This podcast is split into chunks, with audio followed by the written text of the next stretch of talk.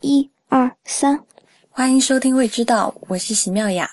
今天呢，在线上的是我和一位之前来过《未知道》的嘉宾，是蒋勋。嗨，大家好，很很高兴再次来到《未知道》。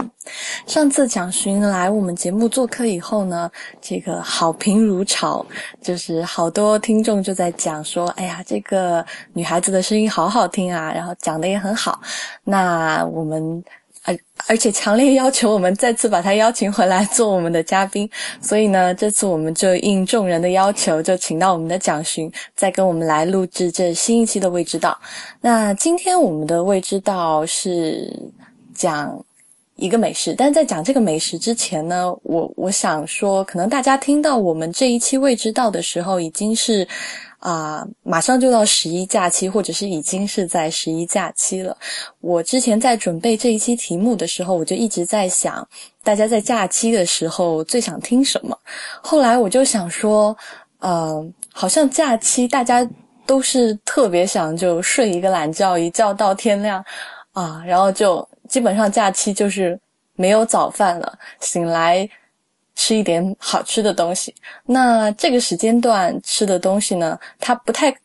就是比早餐晚，然后可能又比午餐要早一点，所以其实它在西方它有一个说法叫 brunch，就是可能现在中文里面叫早午餐。那今天我们就来讲讲，怎么在一个慵懒的假期啊，能够吃到一个能够带给你一天这个。舒适慵懒的感觉，然后又能给你阳光般假期的这个体验的早午餐。嗯，蒋寻，你之前在应该有经常吃到早午餐吧？嗯，好像是，因为我那个呃来欧洲之后，我发现他们周日真是还起蛮晚的，然后呃早起以后，嗯，基本上那个早餐点就过了嘛，然后可是你这时候吃东西的话。我们叫 spoil，嗯，spoil your appetite，就你会把你的那个午餐的胃口就破坏掉了，所以就干脆早餐、午餐一起吃。通常情况下是在周日，嗯，因为我之前在呃英国生活了就是一些个年头嘛，然后我在那个呃当时在英国的时候是住在学校里的一个 boarding school，嗯。我们学校是有那个 catering services 的，就是有一有把那个餐厅的 service 外包出去，然后可能隔个几周的样子，他就呃那个 catering services 就会嗯摆摆一个那个就是像 table 像 buff 呃 buffet 的那种 table 出来，然后给你就是。把各种各样的那个，呃，面包啊，然后呃，奶酪啊，嗯，水果，然后还有呃，就是大概适合早午餐吃的一些那个食品摆在 table 上，可能有一个月有那么一次的样子吧。我不知道我们的听众有多少吃过 brunch 啦。其实我觉得 brunch 这个东西是啊比较自由的。其实它这个英文单词就是 breakfast，就早餐，然后加上 lunch。然后午餐这样就几乎算是一个合成词吧。其实，在最早开始的时候，它大概是在十九世纪，应该是从英国，就是以前，不，如果大家看过《唐顿庄园》的话，就会记得，就是他们经常会有，就是几个男的去狩猎，然后这个时候就他们旁边的仆人呢，就在会在旁边摆一些茶点啊、点心啊，就在上午的时候，然后这个就是。这种上午可能十点左右，然后到几乎是到下午两点或者到三点这个时间段吃东西呢，他们就统称为叫这个早午餐。诶，你知道那个以前英国的那个旧式的制式的社会是有很多规则的，嗯，呃，基本上你早餐可以吃什么，午餐可以吃什么，都是有一些呃不成文的那种暗地里的规定的，所以其实早午餐。在我看来，就有点像是给你一个理由，然后可以把甜的跟咸的放在一起吃。好，这个其实我们对，就是英国人其实吃很多东西，比如说之前就是他吃早餐 brunch，然后包括吃下午茶 dinner，然后都是有很多要求的。但是现在啊，brunch 因为发展发展出来，就是到美国以后，就是它发展的比较自由，因为美国就很多这种上班族，然后玩一天通宵，然后第二天可能起不来吃早餐，就去吃这个。早午餐，所以现在大家可能在国内或者是在其他地方吃到的这些啊早午餐都是比较偏美式的，就是比较自由一点的。其实，其实想讲这个，还想讲一个比较有趣的点，就是我之前在，因为我自己其实很想搞清楚说早午餐到底是几点到几点吃，然后这个啊这个词到底是怎么来的，因为我我对这种合成词还比较比较有兴趣。然后就发现，他们早午餐就是我刚才说的，一般是十点开始，然后到下午三点或者是四点不等，其实这个时间段都可以称为早午餐。那比较有趣的是说呢，这个词就是是啊，就有一个杂志的，就是记者他第一次引用这个词，然后他说他当时就说这个 brunch 是叫啊 Sunday meal for Saturday night carousel。Carousels，然后我我翻译一下啊，就是这个这句话的意思呢，就是 brunch 是给就是礼拜六的这些夜猫子吃的周日的这个早餐，或者是说周日的一顿饭。所以它的意思很有趣，就是说就是专门备给你这些夜猫子吃的。那我我们今天一会儿会聊到的这个早午餐，就是有一道呢，其实这两道就是。都很符合这个 brunch 的精神，就是特别制作给这些啊夜猫子。嗯，呃，因为就是说，在欧洲，他吃饭的那个传统其实是跟国内有点不太一样的。像我们就是标榜说要早吃好，午吃饱，晚吃少嘛。就是我们因为，嗯，可能就是可能是历史，还是就是呃。天气的原因，然后我们就会起很早，然后每天的需要的那个热量是在早餐跟午餐的这两顿去解决的，然后晚餐的话就吃的相对少，然后我们睡觉也比较早。那这边我想说，可能到了呃。就是后期，就是他的贵族的那个生活比较发达了之后，他的那个夜生活特别的丰富，晚上会有 party 啊、舞会啊什么的，所以他们就相对起的比较晚。那然后，嗯，起晚了之后，他们的早餐实际上是非常的 light 的。嗯，就这，嗯，因为像欧洲大陆的，我们叫 continental breakfast 嘛，那。其实就是一杯咖啡跟一个呃 pastry，就是这样子而已。然后吃饱以后就去上上班了，就是甚至你可能都吃不饱，你只是为了叫自己就是讲说不饿。呃，法国、意大利跟西班牙基本上就是这个样子。那英国有 English breakfast，但是嗯。英国的 English breakfast 也并不是 every day 都可以吃到的，通常情况下是周末的时候才会有这么一个大的 feast。嗯，平常的呃时候，其实早餐也是吃很简单，午餐就更惨。就你到欧洲来的时候，你就会发现说有很多的那个小店卖 sandwich，有发现吗？有有，嗯，对，然后那个。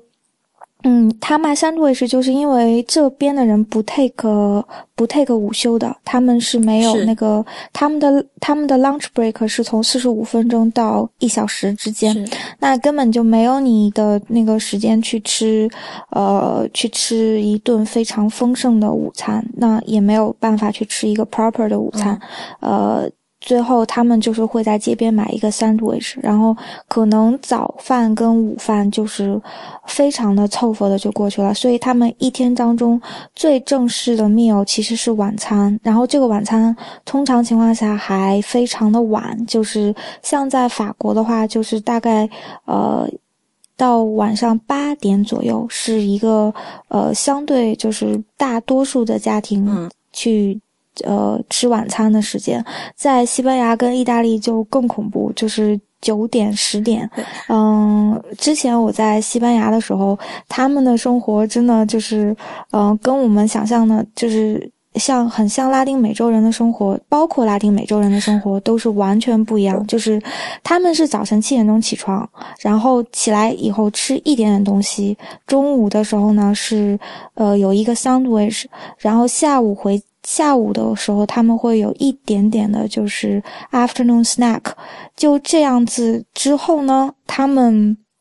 嗯，afternoon snack 完了之后，大概是，呃三点左右的样子，他们就会开始睡觉了。然后睡觉之后，他们大概睡到晚上，呃七八点钟起来，然后十点钟的时候是他们晚餐的时间。吃完晚餐，他们就上街了，就是去酒吧，然后去舞厅跳舞，一直跳到可能凌晨两点，有时候尽兴了会跳到早上七点，然后回家小睡一下就再去上班，这样就跟我们生活习惯真的很不一样。我觉得我去。去法国的时候，就是他们那边的是人吃晚饭确实很晚。那我觉得有一点我自己的感受啊，就有一点很重要，是因为他们那边日落很晚，就是基本上啊，是八点九点钟你才看到夕阳的落山的样子。差不多，就是当然夏天和冬天可能有一点不一样啦，但是就是他们日落真的非常晚，所以你会觉得一天好长，然后你觉得在八九点钟看着日落吃，好像是一件很正常的事情。对，所以那个 brunch 实际上是因为他晚上就是玩到太晚，然后第二天就随便给自己找个理由吃一顿饱的。好了，讲了这么多 brunch，就就来讲我们今天要聊的这个 brunch，我这两个。东西呢，都是我自己去吃早午餐最常点的，其中一道这个出现的频率就特别高。但是我点的这这一道呢，叫 X Benedict，但可能中文叫啊，这个叫什么？嗯，哎，本尼迪蛋堡，对，中文叫本尼迪蛋堡。我每次去点这个早餐的时候，我朋友都会就是开玩笑的问我说：“你昨天又喝酒了吗？” 对，这里可能要跟大家讲一下这道菜的由来。我觉得这个很有趣，就是我们刚才也讲了，就是说早午餐呢，就是给这些头一天晚上睡得很晚的这些夜猫子准备的。那本尼迪蛋堡呢，这它就更有趣了，就是据说这道菜的来源是，就是有一个啊华尔街的这个证券。证券工作的人，然后他头一天喝了宿醉，就宿醉，然后大概可能啊一大早一大早冲到冲到这个餐厅去，然后跟餐厅的厨师说，他就是他为了要解酒，就他要缓解他的头痛和难受，然后他就要求厨师给他做一个这个当时还没有名字这道菜，就他说他想要这个烤过的，就是 roasted 的这个。啊，吐司加加黄油烤过的吐司，然后他说他还要一个水波蛋，然后在他还需要在这个水波蛋上再加上荷兰酱，然后这就是最早最早的这个本尼迪蛋堡。然后反正这个人说他吃了以后，当天精神就焕发了，就迎接好了新的这个一天。那后来就是这个餐厅的厨师呢，就觉得这道菜就是就是很好吃，然后他。当然，他我我不知道他是觉得这个很真的是觉得这个很好吃，还是觉得很喜欢这个原因，可能都都有。然后他就自己就是在菜单上加上了这一道菜，这道菜就叫 X Benedict。然后这道菜他有可能是为了这个怎么说啊啊，让更多的人就是。因为当时就是 muffin，就是英式的 muffin 是早餐里面很常用的，然后他自己改良了一下，就把这个烤吐司变成了这个英国的这个松饼，然后然后再加上水波蛋，再加上荷兰酱，就变成了这样一道很好吃的这个早午餐。但是我听到这个故事的第一反应是这个。就是 broker 还蛮有吃货天赋，就他自己晓得什么组合是 这些材料啊。嗯，我不知道大家对于这三个东西熟不熟悉啊？其实啊，我我我觉得我们可以就是分开跟大家讲一讲，就是怎么去判断一个 X Benedict 好不好吃。我觉得你听完以后呢，你一定不管你吃过还是没吃过，你都会对这这道菜就是有很大的兴趣。那我我。我想讲的一个，我想先讲从它中间的这一层水波蛋讲起。就是我我之前在这个面包那一期节目的时候，我有说，就是我是在大学之前都是不吃面包的，因为我觉得我吃到的大部分面包都是就是那种加香精、加香料调出来的这种劣质面包，所以我都不吃。那我认识我的朋友其实都还知道一件事情，就是我。就是从小到大最讨厌吃的一件一样东西就是水煮蛋，但是啊，但是我因为这个我可以跟你解释一下，就是我的妈妈她非常的执着，她觉得小孩子吃吃鸡蛋就是可以帮助你身体的发育啊、智力的成长，所以她就坚持一定要我每天都要早上要吃一个水煮蛋。但是我妈妈煮的水水煮蛋就是属于可能很多中式家庭做的方法，就煮的很老，就是蛋清，就是蛋白和蛋黄。嗯，我晓得小孩子吃那个东西是会觉得非常的噎得慌吧，就是吃一个下去，其他什么都不想吃了。然后我呢就吃这种这种煮的特别熟的蛋，可能吃了十几年吧，在我妈妈的这个严厉教教管之下，但是我吃完这十几年，我就是一听到水煮蛋我就。很难受，就是生理生理的难受，所以所有长得像这种所有用水煮的蛋的类型，我一直都很排斥。直到有一天，直到有一天我吃到了这个漂亮的水波蛋。其实我我觉得，如果大家没有吃过水波蛋，可以想象说，这个其实就是和大家平时吃的这个荷包蛋有异曲同工之妙。其实都是在水里面煮出来的，只是呢，它是漂亮版的。升级版的，就是看起来更漂亮、吃起来更美味的水波蛋，呃呃，这个水荷包蛋。荷包蛋，为为嗯，对的。你蒋寻，你应该吃过水波蛋，对不对？哦，水波蛋其实，在法法式的早餐里面，哦，也不能说是早餐吧，嗯，这对它确实是一个 brunch 的 offer。那呃。呃，水波蛋在法式的早午餐里面其实是非常常见的，还有各种各样的溏心蛋，因为法国人好像真的是超爱吃溏心蛋，就嗯喜欢吃半生的，然后并且喜欢把它们跟面包配在一起，因为好像那个蛋液蘸在面包上就是一个非常完美的组合，嗯，所以这边的人的话，经就是。呃，基本上厨师的入门课程之一的话，应该有一样就是去把这个我们叫嗯，我们叫 earth b o s h 就是所谓的水波蛋。那 b o s h 其实是一个呃呃，我们叫它是说是一种呃做。烹饪的方式其实就是翻译成中文来讲就是水煮。那我觉得英国人其实也呃也还蛮懒，就他们把这个把这个东西拿过去的时候就不会讲说这个是 boiled egg，然后他们就想让它变得 shake 一点，就把它就把它的那个法文直接带过去了，最后就变成了 poached egg，就是呃实际上它是把这个法文直接拿过去直接译掉了。水波蛋的话呢，其实我觉得。还是蛮练功夫的，就是生手真的是做不来，就是要练很久哦。我觉得可以，就是为什么就是啊，我那么喜欢吃 X Benedict，就是其实这这个 X Benedict 中间这个水波蛋，它的成败其实是很考验这个厨师的功夫，以及很考验食材的，就是。我先说水波蛋长成什么样子，就是你要判断这颗水波蛋完不完美、漂不漂亮，你可以去，就是它整个水波蛋看起来就是是很饱满的。如果是一颗好的水波蛋的话，是呈饱满的椭圆形的，就是它不会扁塌。然后它的呃，然后蛋白是很均匀，然后有一点，其实有一点通透的，就是你能看隐隐约约看到里面蛋黄的颜色的这个样子啊，然后。它整个里其实它里面的蛋黄还是液体的，然后它的那个蛋白的周围都是很很规整的，就是不会那个蛋白的絮状到处都是，然后就是。基本上，你判断一颗水煮蛋，就哦水波蛋 看起来好不好，或做的好不好，你就看它长得漂不漂亮就好了。嗯，对。如果你觉得你自己看起来都觉得它好美哦，那它一定是一颗煮的还不错的水波蛋。为什么说水波蛋就是是一个非常考验这个厨师技术以及食材好不好呢？因为水波蛋其实它有一个很大很高的要求，就是说要煮好一颗好的水波蛋，就是。这颗鸡蛋要非常的新鲜，就是新鲜是说什么意思呢？就是最好这颗新鲜鸡蛋呢，就是它的啊刚落地，可能是在三天以内。就三天以后的水波鸡蛋呢，可以通过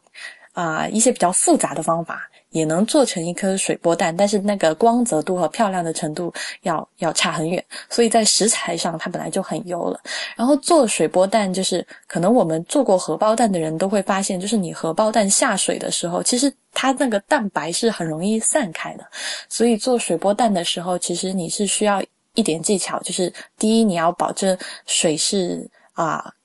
沸腾的，但是你或者说不叫沸腾，就是在沸腾和不沸腾之间。对，就是可能是在九十九度，就是对，你要保证水的温度够热，但是同时呢，就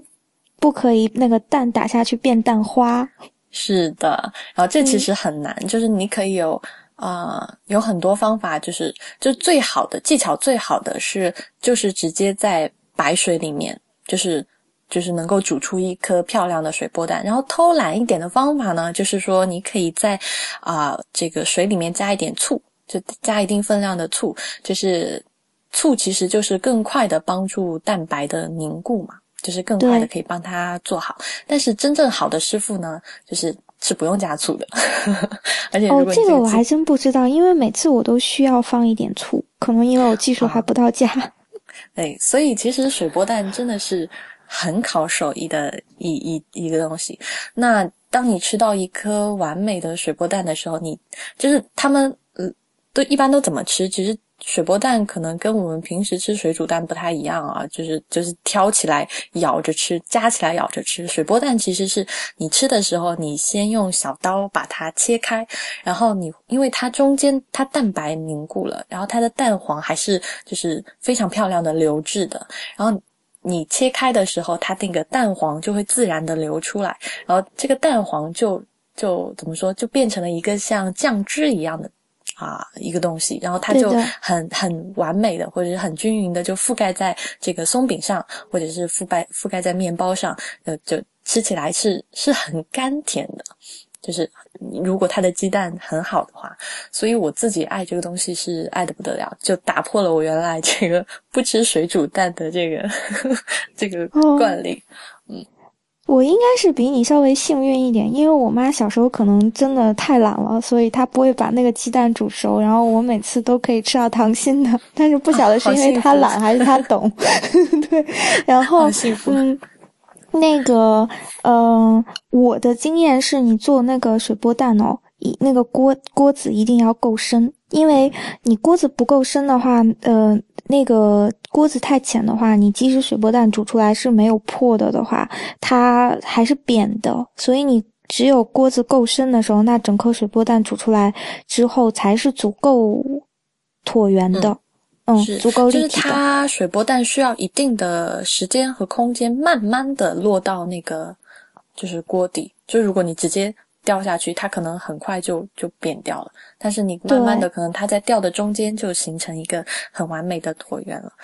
好了，讲完。而且它其实跟那个不只是就是这道菜，它其实跟呃三文鱼沙拉都非常的搭。嗯嗯，就是哦，我喜欢 X Benedict 呢，除了就是它这个。水波蛋我很喜欢，那我还想说，就是它上面的这个酱汁，这个酱汁其实中文叫荷兰酱，呃，可能需要解释一下，因为可能大家对西餐的酱汁不是太熟悉，但是我觉得大家应该吃到过一种酱汁叫美乃滋，就美乃滋，你看过深夜食堂吗？就深夜食堂里面，就是。嗯，其实我们就叫的更更通俗，我们就叫蛋黄酱。哦，那这两个还不太一样。就是我为什么想讲荷兰酱的时候，想想讲美乃滋，因为可能大家熟悉一点。就是我们平时吃到市售的美乃滋呢，其实它的这个英文的意思就叫蛋黄酱，但是这种蛋黄酱跟就是你手工做出来的线条出来的蛋黄酱的口感真的是差很多。口感和颜色都差很多。那蛋黄酱其实就是蛋黄加这个啊 oil，不一般是加橄榄油，那你也可以加葵花籽油或怎么样，然后就打出来啊，最后就是很浓稠的，有一点像液体黄油的感觉。那其实它是一个乳化的过程，就是你加油是为了帮助那个蛋黄乳化，然后最后它就会有一个非常 creamy 的 texture。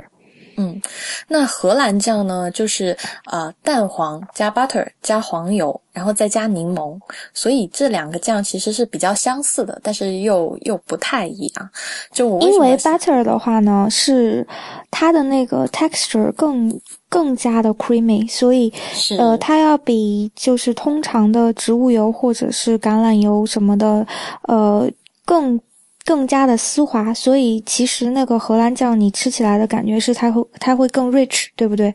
是的，而且就是，呃呃，如果大家去餐厅能够吃到 Ex Benedict 的话，我觉得大家要就是 珍惜这个时光，就是因为像呃一般现做的这个荷兰酱，或者是一般现做的荷兰酱呢，它放置的时间其实是比较短的。当然，现在可以有其他方法，可以稍微让它放久一点，但是一如果是呃。它讲究新鲜的话，一般荷兰酱打出来最好，其实就是在一个小时之内就吃掉，要不然它就会啊，因为蛋黄可能会凝固啊，或者是啊，好像是它的乳化效果就消失了，就是因为那个呃油跟蛋黄又会分离，你要再打，嗯，是的，跟蛋再打就不好吃，嗯，啊，就是这个，所以大家在。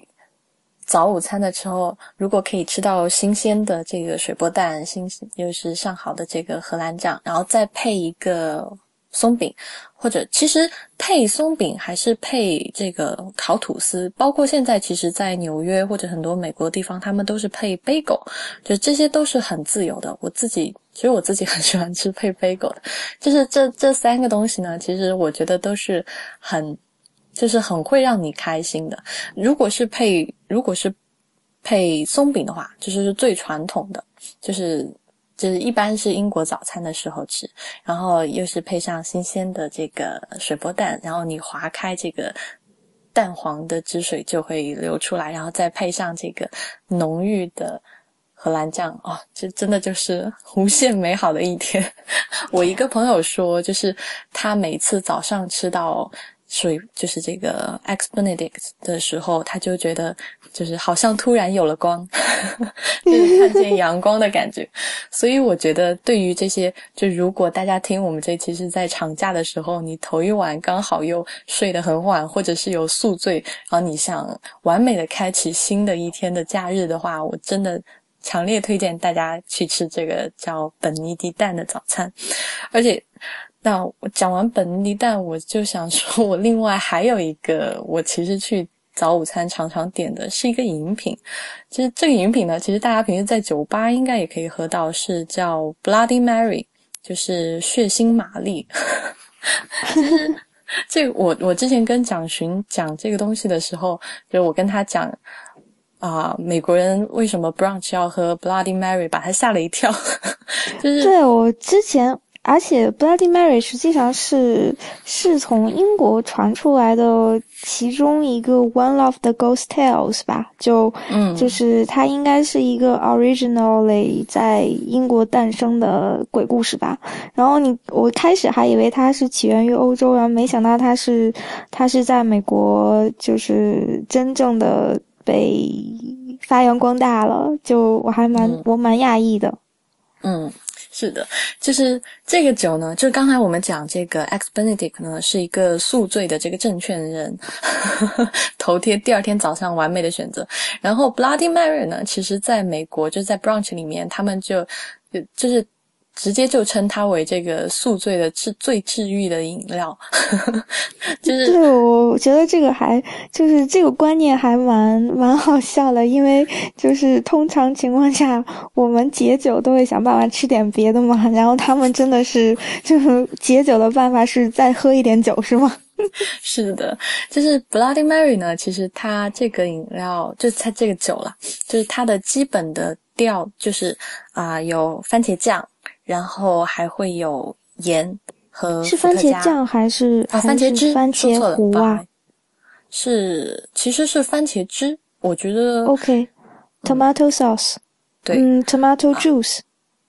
对，应该是 juice，嗯哼，然后就这三个东西调出来的，就大家可能会很奇怪，为什么解酒还要喝酒啊？这也是我的一个疑问。然后我还专门去问了几个朋友，然后还查了，那这这几个人，反正最后他们。综综合这些所有的答案呢，就是不，我觉得你要珍惜的是这种人生态度。用酒解酒，以毒攻毒。对啊，好吧，就是因为啊，他们就是如果是解酒的话啊，对他们还会加上一种蔬菜汁，叫西芹汁，就是 celery 啊 juice 啊，不叫 celery juice，celery sauce 啊，就是西芹汁。那他们就是有一帮人呢，就 believe 说，呃，加上这个番茄汁和西芹汁，因为这是这两个都是蔬菜汁嘛，这两个是很健康的。然后他们觉得这个就能够帮你这个啊带来一些新的维他命啊，或者补充补充你的纤维啊，就可以解酒了。但是我觉得这个其实也就是他们想再喝一杯的借口。但我我是觉得。Bloody Mary 可能可以帮你第二天早上清醒，确实有这个蔬菜汁的这这一部分原因。那还有一个很特别的呢，是现在我们喝到这种解酒的 Bloody Mary 里面，他们还会加就是呃 Tabasco，就是辣椒酱，还会加 Pepper 黑胡椒，然后有时候还会加辣根，就辣根是什么？瓦萨比吗？啊。呃，其实它不叫，它不不是瓦萨比，你可以想象它是芥末的近亲，就是我们平时吃到的芥末酱，几乎都是用辣根做的，就是很冲。就是那个 mustard，就是我们这边叫叫，我们这边有很有名的地荣的芥末酱嘛，是因为日本芥末是。哦，地荣芥芥末又不是啊。之后我觉得我啊，我可以专门来讲一下，反正大家现在就想象说它是差不多是芥末的。口感，因为其实 Dijon Master 和啊辣根和啊这个呃，我一直以为是日本是绿芥末，然后法国是黄芥末，我也不晓得辣根还有区别哈。啊，对，是有区别的。啊，反正它口味就跟芥末差不多，就很冲很冲，所以我觉得可能是因为辣加了辣椒、胡椒和芥这个辣根的原因，所以然后一下就让你醒了。我自己有翻看一下资料，讲说其实他是一个巴黎的调酒师，诶，后来他后来他是搬到纽约之后，就是。他开始第一次创造这个 Bloody Mary 是在巴黎，然后后来他带着他的这个 recipe 到了纽约，开了一个新的 bar，然后呃，就是很，结果这个酒就一炮而红。他，但是他觉得这个名字太血腥，曾经想要多次就是想要给这个饮料改名字，结果就是因为这个名字太叫人印象深刻，就他他。就是多次尝试未果，然后最后 Mary 才保留下来。这样开始的时候，好像我听说，呃，他们是并不是把那个西芹打碎变成西芹汁，他们是在那个杯沿上放一根 celery stick，然后他们讲说是好像是，如果你愿意的话，你可以用那个呃 celery stick 做吸管，然后把那个酒的那个酒汁用用西芹吸上来，这样。不过我还是蛮怀疑他们，就是能做到这件事吗？就用用西芹做做管子，好像还蛮费劲的，要吸很久吧。嗯，不过这个真的很很搞笑的一点是呢，就是现在 Bloody Mary 真的几乎就是这个早午餐的标配了。为什么这么说？就是最近呢，就是美国有一个。我之前看到美国有一个活动啦，就是他们因为现在基本上就是吃早午餐的时候点 Bloody Mary 的人很多，所以他们就发展了各种各样怎么去喝这个 Bloody Mary，怎么去吃的这个方式。然后我看到最夸张的一张图片是，就是因为 Bloody Mary 一般是用就是我们喝就是高脚杯嘛，嗯哼，其实不叫高脚杯，就那个叫就是那种三角的那种杯子，对吧？Cocktail 的那种杯子。反正大概就是十五到二十厘米吧，然后你就想象它十五到二十厘米，然后它的这个形状就是女女孩子的腰的这样的这个杯子，我也不知道，我我也不知道这个杯子叫什么，嗯。反正啊，我看到的那张图片呢，就这个杯子里面，当然就是这个血红色的，因为加了番茄汁，血红色的这个 Bloody Mary。然后上面他用了一根这个插了一根管子，然后上面插这根，就一般可能喝那个鸡尾酒都会插一个什么橄榄啊或什么的，然后他这根管子。就是插的特别长，然后上面插了插了这个啊汉堡包，插了，然后还插了个热狗，然后还插了蔬菜，然后就反正插了一堆，就是你可能会早上吃或者不让去吃的东西。然后他的意思就是说，你就是想喝这个 Bloody Mary 的时候呢，你就拿起来喝一口，然后想吃这个啊这个。啊，汉堡或者热狗的时候呢，你就拿这根竹签子，就是就穿好的这一串，你就一边吃一边喝这个 Bloody Mary。这是基本上是被玩坏了的节奏，是吗？对对对，就就真的很有趣。所以反正我不知道大家有没有喝过，但是我觉得如果你们有机会的话，可以去就是一起卖这个 Bloody Mary 和 X Benedict 的这些早餐店或者是啊。哎，那你一般都是在哪里吃啊？在北京的话，什么地方可以吃到？我觉得可能一啊好一点的西餐，可能早早上或者是礼拜六、礼拜天的早上，他们应该都会买，或者是好一点的这个。就是有有食物供应的这个咖啡馆也有可能会会卖的，然后，嗯，我其实自己最早吃到早午餐是，哎，其实嗯，又聊回到早午餐了。我自己吃到最早吃到早午餐是在酒店里面，对，所以其实就是很多酒店的餐厅也会对。也会供应这个这两道美食的哦。对，刚才忘了说了，其实 X Benedict 就是它在那个水波蛋和 muffin 或者是跟那个吐司之间，一般还会配火腿，或者是配培根。吃 bacon 吧，我觉得 bacon 多一点。